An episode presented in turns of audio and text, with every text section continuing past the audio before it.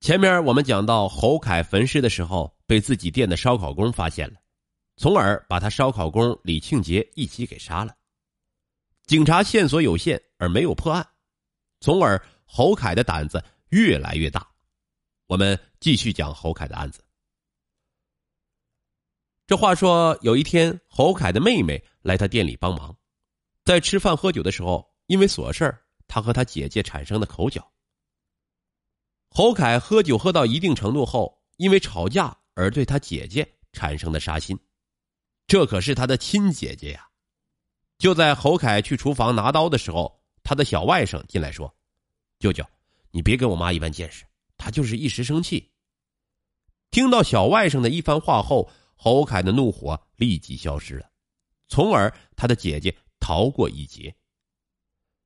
经过侯凯几次吃人脑后。也不知道是真是假，反正他自己的说法是头不疼了，但是他又养成了不杀人就难受的心理。没多久，想找个人练练手，那就伺机找作案目标吧。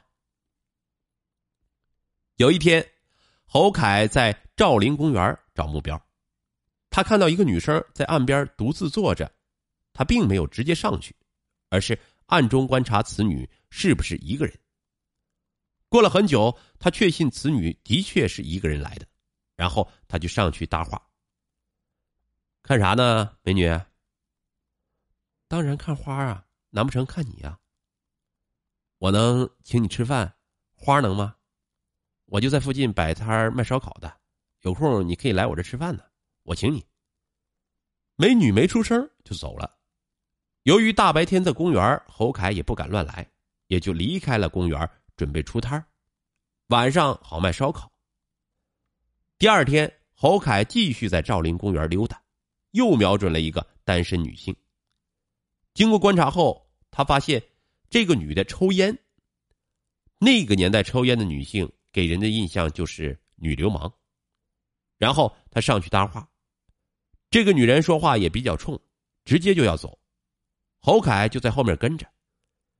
就在这会儿，突然从旁边窜出来一个人。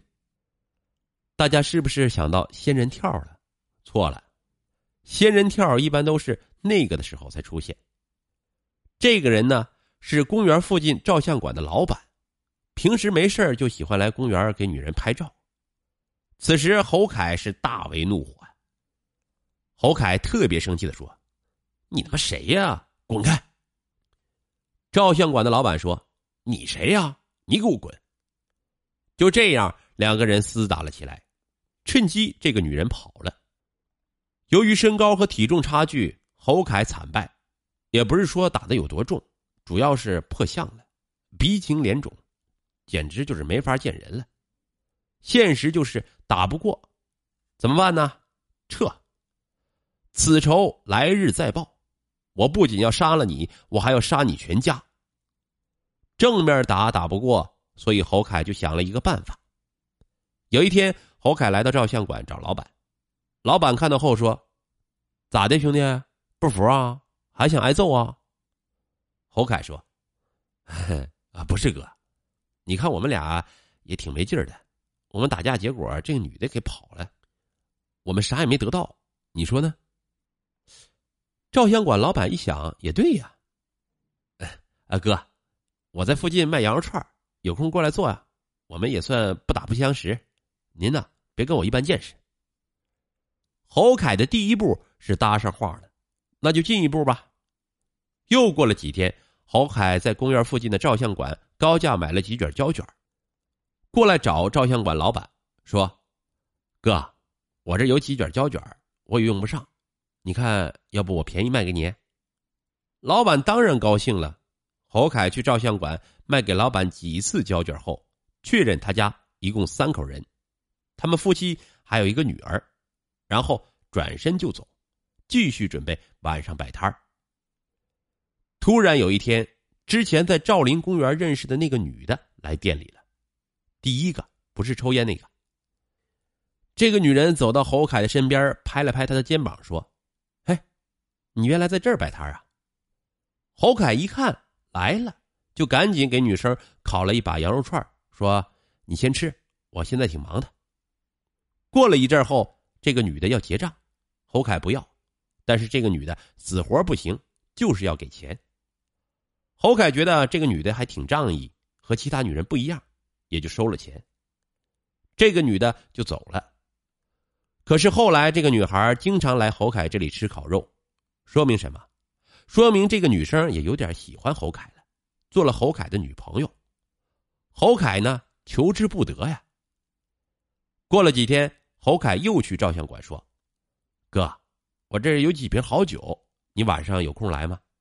来我这儿，我烤点羊肉串，咱俩喝点。”老板一听，行，我晚上过去。晚上的时候，照相馆老板如约而至，和侯凯一起是吃烤串喝酒。老板哪里知道，这是他人生中最后一顿饭。大家想想，又有便宜胶卷又请客吃饭的，又称兄道弟的，没有任何戒备心理。酒过三巡，侯凯是酒劲到位了，说：“哥，我今天找你来，还有另外一件事。”照相馆老板还没反应过来，侯凯的大斧头已经上去了，几斧头下去，直接干死。此时的侯凯并没有慌乱，而是脚踩着尸体继续喝酒。喝完后就开始分尸，再分批焚尸。第二天，侯凯来照相馆找老板的媳妇儿，说：“嫂子，昨晚我大哥在我那儿喝多了，现在起不来，要不你过去看看吧。”就这样的方法把老板娘给骗过去，老板娘右脚刚进卧室门，侯凯就几斧头直接给干死了。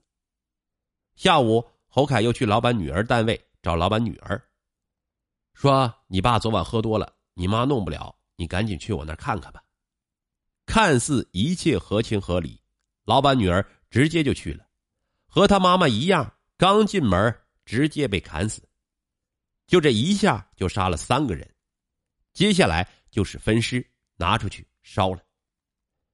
有一天，侯凯的朋友也是他唯一的好朋友，也是个混子，就找侯凯说：“说侯凯，我想带个女的，没地儿去，去你那儿住一晚上。”侯凯也没拒绝，当然行了。第二天，侯凯朋友带一个女的就来了，侯凯让他们住在楼上卧室。就在这时，他朋友的传呼机响了。那个时候有传呼机挺牛的，说他要出去回个电话，可是附近没有啊，需要来回走二十分钟的路程。就这样，他的朋友出去了。这个时候就剩侯凯和这个女的了。侯凯爱臭美的毛病就犯了，来回照镜子，还和女的搭话，这女的压根就没理他，就因为这个。再加上一个女的随便和别的男人过夜，侯凯一怒，直接把这个女的给掐死了。我去，这可咋办呢？人死了，他朋友回来咋说呀？侯凯赶紧把尸体藏到床底下。过了一会儿，他朋友回来了，问那个女的呢？侯凯说去厕所了。他朋友也没多想，可是侯凯知道纸包不住火呀，一不做二不休，直接一起干死。后面大家就都知道了，套路一样，分尸焚尸。事后警察问他为什么杀这两个，侯凯说为民除害。接下来就是侯凯的所谓女朋友提出要结婚，侯凯是求之不得，大喜过望，回家赶紧告诉他妈。他妈一听，那好啊，我儿子这么大了还坐过牢，有人嫁给他真是个天大的喜讯呢。就这样办理的婚礼，结婚后，侯凯就和他妈妈、媳妇儿三个人一起生活了。这隔三差五的去店里工作。婚后没几个月，侯凯凭他多年泡妞的经验，他断定他媳妇儿得性病了。侯凯琢磨着，不对呀，这婚前没发现呢，婚后也没事啊，怎么最近突然得了性病呢？肯定是趁我不在的时候在外面乱搞了。不行，必须杀掉，不然有辱门风。就这样，侯凯把他的老婆亲手杀掉了。你说这不是变态混蛋是什么？接下来，瞠目结舌的一幕到了，说他心大莫名其妙、变态是有根据的。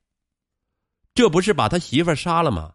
需要处理尸体，可是他在家没法分尸，他自己也弄不动啊，就去村里借了一辆脚踏三轮车，他就用三轮车拉着装尸体的黑塑料袋出去了。突然在路上碰到村里的一个小伙子，侯凯就喊道：“来，帮我下忙，推一下。”小伙子问：“这啥呀？”侯凯说：“前几天偷了一只狗，弄死了，狗肉有问题，吃不了，只能扔掉。”这小伙子也傻，这一个人起码一百斤，你见过一百斤的狗吗？那得多大呀？就这时候，突然一个人的手从塑料袋里掉了出来，侯凯直接从地上捡起来，夹在腋窝下面，继续推着三轮车。他突然看到旁边有辆拖拉机停着。